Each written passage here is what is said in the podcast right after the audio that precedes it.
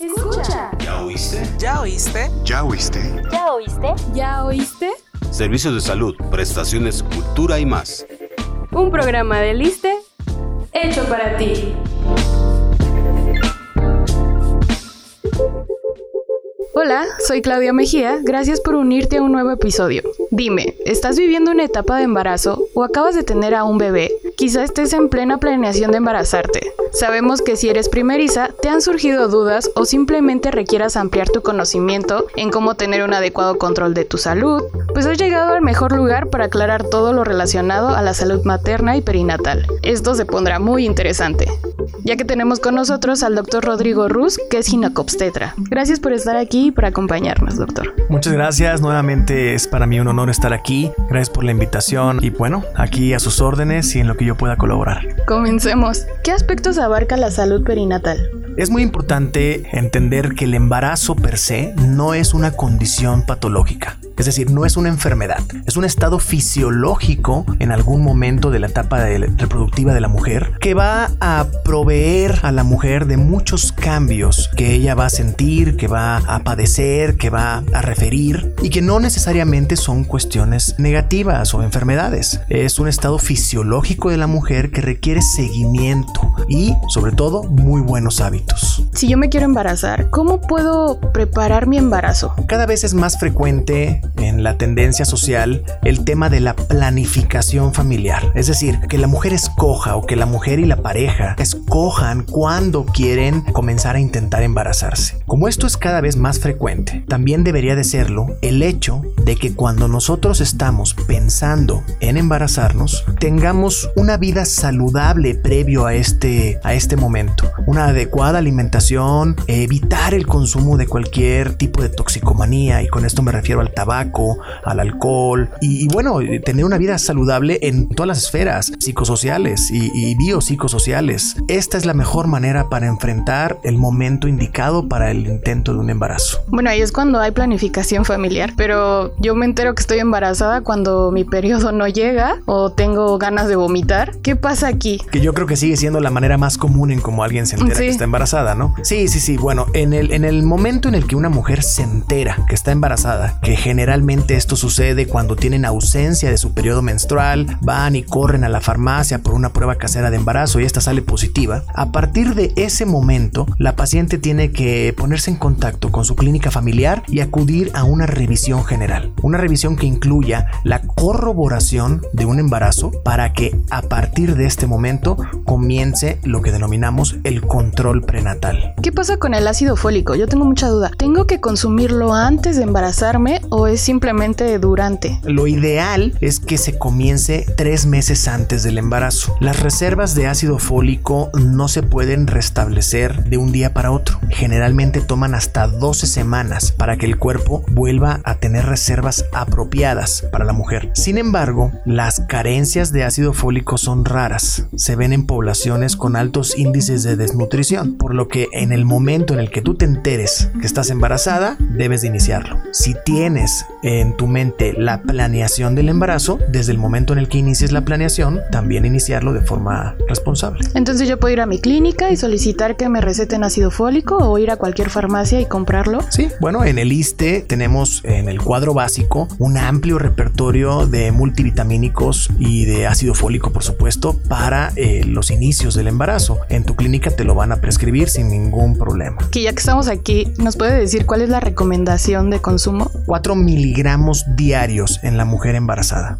¿Cómo sería un embarazo saludable? Sabemos que es tener una buena alimentación, no tomar alcohol, no fumar, todas estas partes que estábamos hablando ahorita que ya lo sabemos. Pero ¿cómo aterrizamos esto? Eh, lo que yo le comento a, a las pacientes siempre es con lo que inicié eh, la entrevista en este programa. El embarazo no es una enfermedad, porque muchas veces, a pesar de que la mujer tiene una vida saludable, lo que le aqueja principalmente es el hecho de estar embarazada. Se preocupa porque está embarazada. Entonces, quitarnos de ese tabú. El embarazo no es una enfermedad. La mujer puede hacer su vida completamente normal durante toda su gestación. Claro, conforme va empezando el embarazo, va a ir teniendo ciertas restricciones y limitaciones físicas. Crece la panza, disminuye la capacidad pulmonar, es más difícil satisfacer las necesidades de oxígeno en el cuerpo y bueno, son limitaciones normales que van a ir sucediendo a lo largo de todo el embarazo. Lo que sí tenemos que tener en cuenta es que la mujer no debe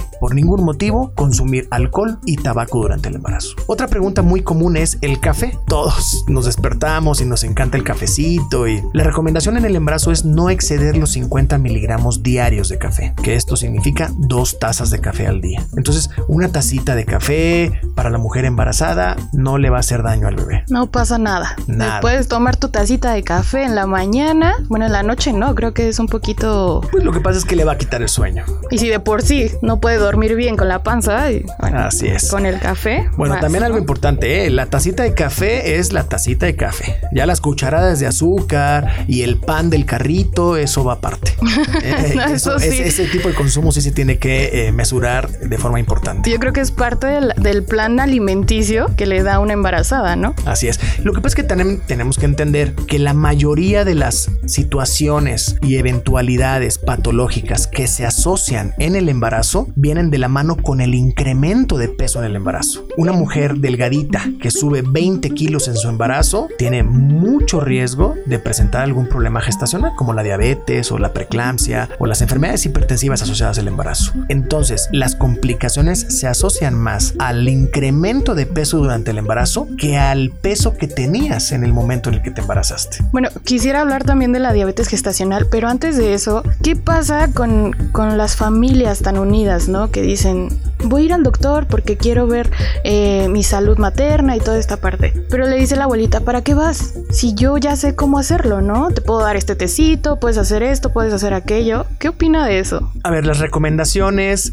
familiares, incluso eh, sociales y vecinales, luego la vecina también mete ahí opiniones y la cuchara. Yo creo que son válidas hasta el momento en el que no pongan en peligro la, la salud reproductiva y la salud materna de la madre. Eh, siempre es importante escuchar a la mamá, a la abuela, porque ellas han tenido ya experiencia en los temas de maternidad. Sin embargo, ante cualquier tipo de duda, lo más recomendable es dejarse llevar de la mano por su médico familiar. El médico será la persona que con toda certeza le dirá y le dará los mejores consejos posibles a la mujer embarazada. O hasta su ginecólogo de cabecera, ¿no? Si es por supuesto. Sí, sí, sí. Claro que sí, su ginecólogo de cabecera. En Latinoamérica y particularmente en México se vive un fenómeno muy, muy chistoso, muy gracioso, en donde el embarazo lo vemos como una festividad social. Toda la familia se alegra. Definitivamente. Y ustedes, podrán ver en redes sociales esto que está muy de moda, la revelación del sexo, que ahora se hacen hasta fiestas para ello. Bueno, esto sucede principalmente en, en, los medios sociales de nuestro país. En otros países en los que yo he estado eh, y he tenido la oportunidad de estudiar y y de hacer algunas prácticas, no se ve esto. Entonces, claro que en México va a ser muy susceptible a que todo mundo quiera opinar y participar. Es que somos pachangueros de nacimiento, es cultural. Sí, sí, sí. Y cuando nace un bebé, toda la familia está ahí en el hospital, conectados y esperando el momento. Y, esto hay que verlo como algo muy folclórico de nuestra sociedad y algo bueno, porque también el, sentirse acompañada la paciente en todo momento por su familia, además, por supuesto, del, médico, eh, es algo muy bonito. Es una experiencia muy bonita y muy grata para toda mujer. Algún día lo descubriré. Hablemos de la diabetes gestacional. ¿Cómo es esta parte? La diabetes gestacional es una enfermedad, es una entidad patológica relacionada con el embarazo, como lo indica su nombre, que comparte una fisiopatología muy similar a la diabetes mellitus, a la diabetes mellitus tipo 2. La que comúnmente las personas padecen. Así Y esta en el embarazo se debe principalmente a esta resistencia a la insulina que conlleva a una inadecuada operatividad de la misma, incrementos sustanciales en los niveles de azúcar en la sangre y pues con todo esto las alteraciones que se van generando a nivel materno, pero sobre todo también y muy importante a nivel fetal. Una paciente que tiene diabetes gestacional tiene también posibilidades, si bien de complicar su embarazo, también posibilidades de que el bebito tenga alguna complicación a la hora del nacimiento. Entonces es muy importante que por eso las mujeres entiendan la importancia del cuidado de la alimentación durante todo el periodo del embarazo. ¿Hay riesgos de embarazarse muy joven? No sé, 15, 14 años, porque hay casos, he conocido casos que prácticamente niñas que se embarazan. Sí, sí, sí, sí, sí, sí. Es una de las condiciones de riesgo gestacional. La edad materna temprana y la edad materna avanzada. Y estas edades en los extremos de la vida de la mujer, como usted lo acaba de mencionar, antes de los 15 años y después de los 45 años, confieren riesgos adicionales al periodo del embarazo. ¿Y tú? ¿Ya nos sigues en nuestras redes sociales? ¿Todavía no? Bueno, escucha lo que viene y toma nota. Pero no te vayas aún, todavía seguimos con nuestra entrevista. Nuestras redes sociales oficiales te están esperando. Disfruta, comenta e interactúa con contenido informativo y entretenido. Búscanos como ISTMX en Facebook, Twitter, Instagram y YouTube.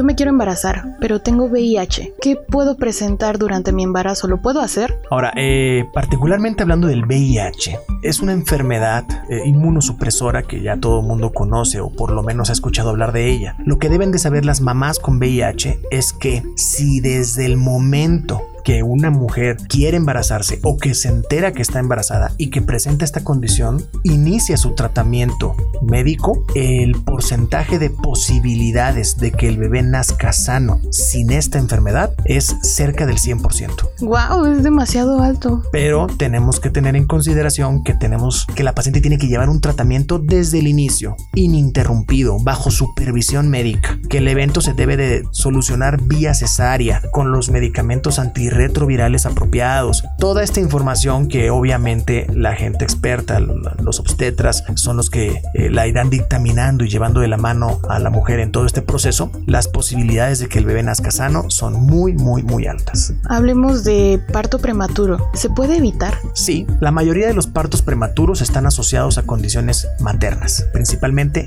a infecciones. Entonces, si tú llevas, y esto es a lo que hablábamos desde el principio, si tú llevas un adecuado control prenatal, natal, las visitas periódicas con tu médico ginecobstetra para la evaluación de tu embarazo, checar síntomas, hacer interrogatorios dirigidos para poder orientarnos a ver si existen riesgos de infecciones urinarias, de infecciones cérvico-vaginales y en el caso de detectarlas, tratarlas de forma oportuna, estaríamos tratando la principal causa de parto pretérmino. ¿Parto natural o cesárea? Parto natural. También soy team parto Y así lo deberían de ser todos. Actualmente ya existen directrices que nos impiden o que nos sugieren a los ginecobstetras darle la decisión a la mujer de cómo quiere ella aliviarse, ¿sí? Para evitar temas relacionados con la violencia obstétrica y todo esto. Sin embargo, también es menester del médico aconsejarla y orientarla y explicarle cuáles son las bondades de un parto vaginal por encima de un parto vía cesárea y que no con esto se estigmatice la cesárea, porque la cesárea no es mala y si es necesaria llevarla a cabo, se hace. ¿Para qué? Para no poner en peligro la vida de la madre y no poner en peligro la vida del bebé. Pero el parto natural es la vía fisiológica natural. desembarazo, la vía natural de desembarazo. Yo en algún momento, y no recuerdo bien dónde fue, leí o vi, en alguna zona rural que hay estas parteras, inmediatamente que es un parto natural, le ponen al bebé en el pecho para que él mismo busque el alimento, bueno, el pecho. ¿Esto es así? ¿Se puede hacer? Sí, y cada vez más existen estas, eh, como que es regresar a lo básico, ¿no? El back to the basic. Cada vez más se busca que todo sea lo más natural posible el apego inmediato, el pinzamiento tardío del cordón umbilical y todos estos acontecimientos naturales y fisiológicos que tratamos hoy en día de propiciar para incrementar el apego entre la madre y su bebé. En los servicios de salud que tenemos, ¿sí se propicia? Sí, por supuesto que lo podemos llevar a cabo. Desafortunadamente en algunas situaciones los servicios están demasiado saturados y evidentemente no tenemos todo el tiempo para poderlo hacer. Sin embargo, cada día se está trabajando más para ofrecer ofrecerle a la mujer estos espacios dignos para la, la resolución de sus embarazos. ¿Qué consejos nos darías para prepararnos al nacimiento del bebé? ¿Es necesario tener como un plan estratégico? comprar pañales. Mira, yo tengo dos hijos pequeños. Bueno, cabe aclarar que los dos hijos que yo tengo, yo los atendí. Fueron partos naturales. Y ¡Qué experiencia! Es una experiencia increíble. Es una experiencia increíble. Nada, o sea, tener la oportunidad de ser el médico y papá al mismo tiempo es algo fenomenal. Pero bueno, lo que, a lo que quería llegar es que una de las cosas que yo digo, ¿cuándo se va a acabar esto? Los pañales. Entonces, sí, sí, sí hay que prepararse. No hay que prepararse. A lo que voy es que tienes que tener... No como algo sistémico, ¿no? Sí, y, como tienes que entender que, que, tu vida va a dar un giro de 180 grados. Y en este, en este sentir, pues tienes que aprender a, a ser tolerante, a ceder tus tiempos y a dejar de ser, a ser menos egoísta con lo que a ti antes te correspondía. Porque lo que a ti antes te correspondía lo vas a tener que, que ceder a la... Pasó a un segundo término. Exacto. Vas a, ahora, ahora te debes a la persona que va a depender 100% de ti los primeros años de su vida. Qué increíble. ¿Y eso hace cuánto fue? Ay, yo aquí ya. Mi, primer hijo, bueno, el mayor tiene cuatro años y medio y el, el, segundo tiene un año y medio. Me quisiera pasar otra vez por esa experiencia. Sí, por supuesto. Si yo pudiera, los que sea.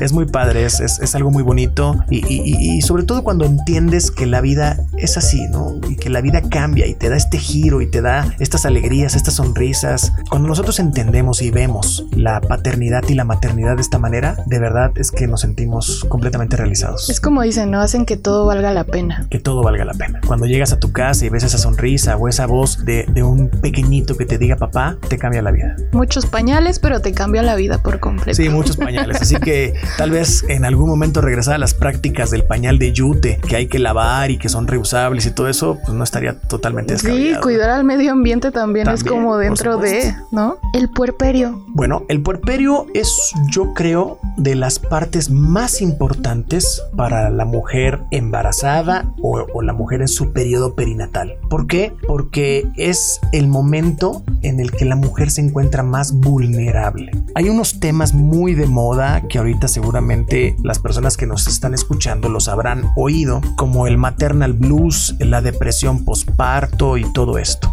Y esto está principalmente asociado a esto que estamos comentando. Durante el proceso del embarazo está toda la familia echando porras, todo el mundo ahí. Cuando nace el bebé, pues todo el mundo aplaude, dice que padre ya nació y cada quien a lo suyo. Y la mamá empieza a tener una sobrecarga de responsabilidades, una sobrecarga de, de necesidades que ella sola no debería atravesar. En este proceso toda la familia tiene que también participar, ¿no? Ayudar a la mamá, como yo siempre les digo a mis papás o a mis hermanos o a mis primos, las manos nunca sobran, nunca sobran. Ayudar a la mamá para que la mamá no solamente esté al 100 y, y completamente metida con el tema del nuevo bebé, sino que la mamá pueda atender a su nuevo bebé, pero también no interrumpir su vida. Muchas veces esta interrupción en la vida cotidiana de la mamá, en la vida laboral, profesional de la madre, es lo que la sumerge a ella en un estado de depresión, de frustración, de insatisfacción, en donde empiezan a pasar por su cabeza muchas cosas, en donde dice, ¿hice bien en embarazarme? ¿Estoy dejando a un lado mi vida personal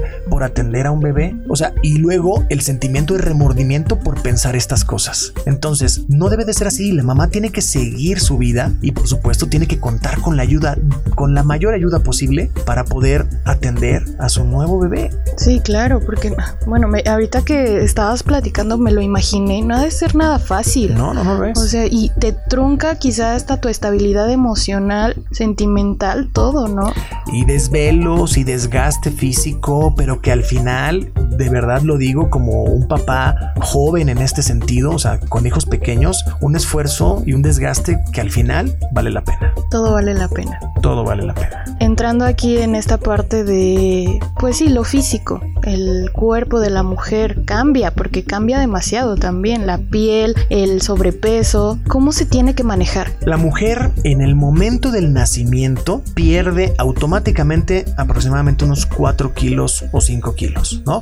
Que es lo que pesa el líquido amniótico, las membranas, los anexos y por supuesto el bebé. Posterior a ello, la madre entra en una fase anabólica impresionante. en donde empieza a consumir mucha de la reserva proteica, grasa y calórica que había almacenado para prepararse para el embarazo, empieza a consumir todo esto, ¿sí? Es por eso muy importante hacerle hincapié a la mamá en el tema de la lactancia, porque en parte el éxito de que la mamá pierda peso después del embarazo y recupere su peso inicial es también el, el hecho de tener un metabolismo activo y acelerado. Entra esta parte de la lactancia. Así es. Pero está bien, por ejemplo, que de inmediato la mujer diga, ya me voy a ir a hacer ejercicio, porque no me quiero ver así, no me quiero ver gorda con mi piel. Es importante esto, está bien. Sí, bueno, el, el, el, concepto del autocuidado y la percepción del autocuidado es muy importante para embarazadas y para no embarazadas y también para nosotros los, los, los, hombres, ¿no? O sea, hay que tener una percepción importante de nuestro cuerpo. Ahora, regresando al tema de la mujer embarazada, ella puede regresar a hacer ejercicio tan rápido como su cuerpo se lo permita. Evidentemente, en un parto, eh, la reincorporación a sus actividades deportivas va a ser más rápida que si hubiera sido cesárea, pero no hay ninguna contraindicación per se de que la mujer cuando esté lista, cuando se sienta bien, pueda regresar a sus actividades deportivas. No la hay. Pero claro, tampoco llegar a los extremos, ¿no? Forzar el cuerpo. Sí, no, no, no. Eh, empezar, como siempre se le recomienda a una paciente o a un paciente que acaba de tener un evento médico, empezar y retornar a sus actividades médicas de forma gradual, perdón, deportivas de forma gradual y no eh, saliendo del, del, del hospital ponerte a hacer CrossFit, ¿verdad? Este podcast se transmite en diferentes plataformas digitales. ¿Quieres saber cuáles son? Escucha el siguiente promo.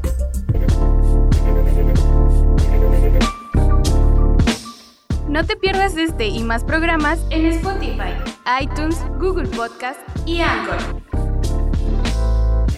Síguenos como este podcast y activa las notificaciones.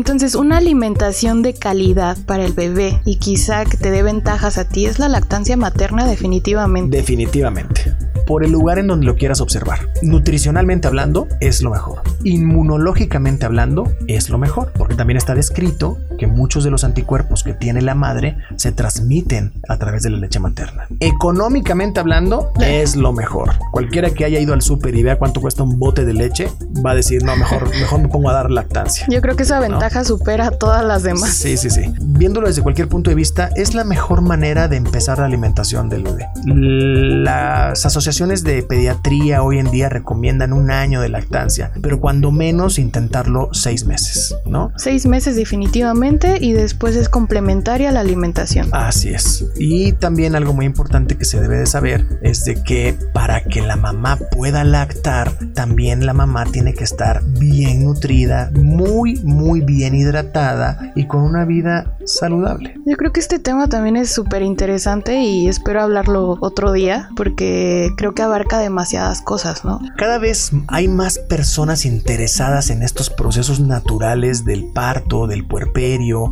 de la lactancia. Hay unos que se les llaman ahora, no sé cómo se podría traducir, pero las famosas sleeping coaching, que nos dan consejos para cómo llevar eh, las rutinas de sueño de nuestros bebés. Yo creo que cuando estamos en este, en este momento del parto, del puerperio, es muy importante meternos, adentrarnos, documentar leer, escuchar podcast y, informarnos acerca de todo esto, porque esto nos va a dar un mejor panorama y nos va a, dar información al respecto de lo que se viene, de cómo va a ser y recuerda que la información es poder. Hablando de estos coaching, de estas asesorías que, que deben de dar, y principalmente las personas de los profesionales de salud. Yo tuve una maestra que en una ocasión se fue a una zona rural para dar esta parte de la asesoría de lactancia materna, pero entraba el tema del machismo, de por qué le vas, le vas a dar asesoría a mi esposa si yo sé lo que le conviene o lo que tiene que hacer, ¿no? ¿Te ha pasado? Eh, particularmente con este tema no, pero me pasó mucho tiempo durante mis prácticas de servicio social en las comunidades rurales, me pasó con el tema de la anticoncepción. Cuando cuando nosotros como ginecobstetras recomendábamos la anticoncepción como un método de planificación familiar, o sea, a ver, no quieres tener un hijo ahorita, protégete, ten plenitud sexual, ten tu vida sexual plena, pero protégete para que no estés cayendo en embarazo tras embarazo tras embarazo. Tu salud reproductiva. Salud reproductiva. Entonces, cuando nosotros hacíamos hincapié en los diferentes métodos de planificación familiar, tanto los hormonales como los no hormonales, incluso las propias técnicas como el método de Billings, el sintotérmico, el Creighton y todos estos métodos naturales que se basan en un ritmo fisiológico, el primero que saltaba era el varón. Y si esta cultura machista, sobre todo en las partes más alejadas de las urbes, es todavía muy presente en nuestro país, pero no por esto vamos a desalientarnos y desanimarnos, al contrario, esto es lo que nos debe de incentivar a seguir trabajando en ello para concientizar a todas las personas al respecto de la importancia en la salud reproductiva y regresando a nuestro tema, en la lactancia. ¿Te gustaría compartirnos alguna experiencia que hayas tenido con alguna paciente, con un bebé? Pues el mío. ¿Qué? Eh, me acuerdo perfectamente que mi esposa, que también es doctora, venía saliendo de guardia. El día que Max nació, salió de guardia. Entonces. ¿Tu primer hijo? Mi primer hijo. Entonces ya salió de guardia, eh, llegó a la casa me parece que como a las 2 de la tarde, algo así, que es la hora en la que ya habían terminado sus pendientes y llegaba a la casa. Comimos juntos y pues ella andaba así medio cansada, desvelada por el tema de su guardia del día anterior, pero como ya estaba en fechas, tenía ella en ese momento 38 semanas con 4 días, lo que nosotros le llamamos 38.4. Bueno, 38 semanas con 4 días. Es decir, ya era un bebé de término. Y ella estaba con algo que denominamos ejercicios perineales, que ahorita terminando te voy a explicar qué son. Ella estaba haciendo sus ejercicios perineales, yo me acuerdo que estaba viendo tal vez alguna serie en la televisión, en alguno de estos programas este, para ver series, y en eso me volteé a ver súbitamente, me volteé a ver, estábamos acostados a un lado, uno al lado del otro, me volteé a ver y yo la volteé a ver y me dice, creo que me hice pipí. Entonces yo destapo rápidamente la sábana y no, ¿cuál pipí? O sea, era el líquido amniótico, se le había roto como dicen ahí eh, coloquialmente hablando, se le había roto la fuente. Híjole, yo me imagino tu expresión así como de, ¿y ahora qué hago? No, lo primero que hice fue, ¿qué hiciste? ¿No? Porque, yo vi que estaba ella haciendo sus ejercicios perineales. Pero obviamente, y de manera absurda, porque eh, el hacer ejercicios perineales, pues no tienes acceso hasta donde está la fuente, ¿no? Pero fue lo primero que se me vino a la mente. Entonces, yo, ¿qué hiciste? Nada. Ok, a ver, no nos estresemos. Vamos a ver. Eh, vivíamos muy cerca del hospital en donde se alivió este, mi esposa. Y lo que yo hice fue, a ver, háblale a tu mamá, porque su mamá nos hubiera matado si no le hablábamos en ese momento. Hasta en eso pensaste. Y ya eh, yo fui por el carro, pasé por ella, ya teníamos previamente una maletita hecha este, para cuando se presentara la, la necesidad irnos directamente al hospital. Entonces nos fuimos al hospital y ya que pasamos por el proceso de admisión y ya ella estaba en un área en donde yo la podía ya revisar desde el punto de vista médico, la reviso. Me doy cuenta que no tenía nada de dilatación todavía y entonces empecé el proceso, este famoso proceso de conducción del trabajo de parto. Ya cuando, bueno, ella había entrenado mucho con estos coaching y todo para tratar de, de que fuera parto natural y tratar de soportar el dolor con técnicas de meditación y todo esto. Bueno, eso como que no resultó muy bien porque me, me decía cosas ahí durante el proceso y, bueno, pero todo fue algo muy, muy padre, un, un, proceso muy padre. Y ya cuando estábamos en la sala de expulsión, en la sala ya en la que van a hacer el bebé, me doy cuenta que el bebé venía en una posición no ideal. No ideal no la más apropiada, pero que tampoco contra, contrapone o, o, contraindica la resolución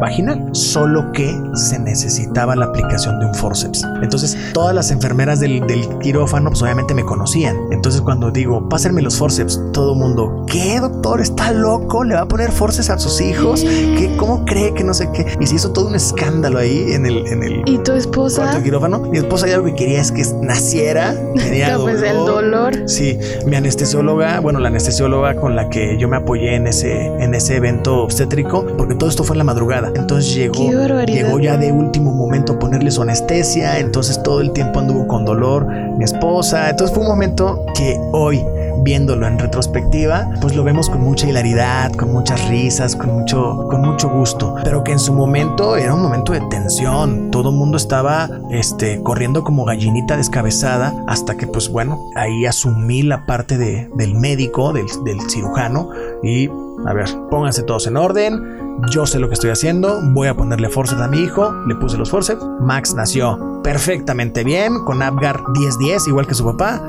y, todo muy bien. Estuvo muy padre, es un evento, es una anécdota que siempre la cuento y la cuento con mucha felicidad. Sí, sí, se te nota en tu cara y es muy bonito también porque nos llenas de felicidad. Yo creo que allá atrás en cabina también está, está Toño está así como de, ay, qué bonito.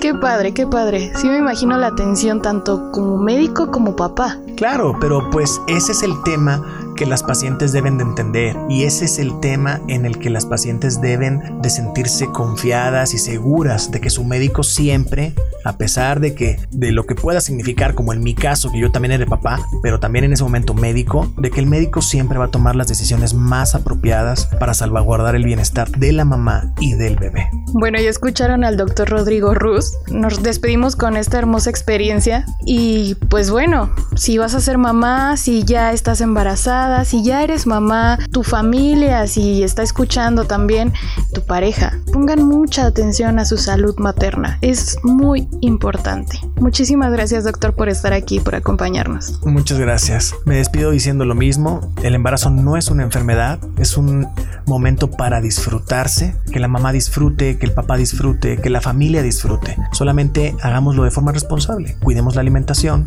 y evitemos el, consumo de, de, cosas que nos puedan afectar cosas psicodélicas y... Muchas gracias por la invitación. Gracias, hasta luego.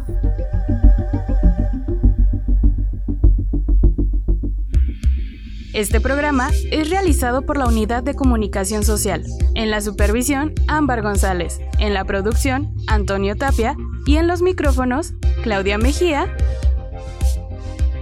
Escucha. ¿Ya oíste? ¿Ya oíste? ¿Ya oíste? ¿Ya oíste? ¿Ya oíste?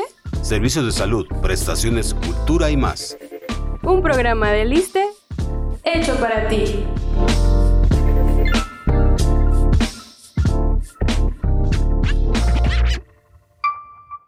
Este programa es público ajeno a cualquier partido político. Queda prohibido el uso para fines distintos a los establecidos en el programa.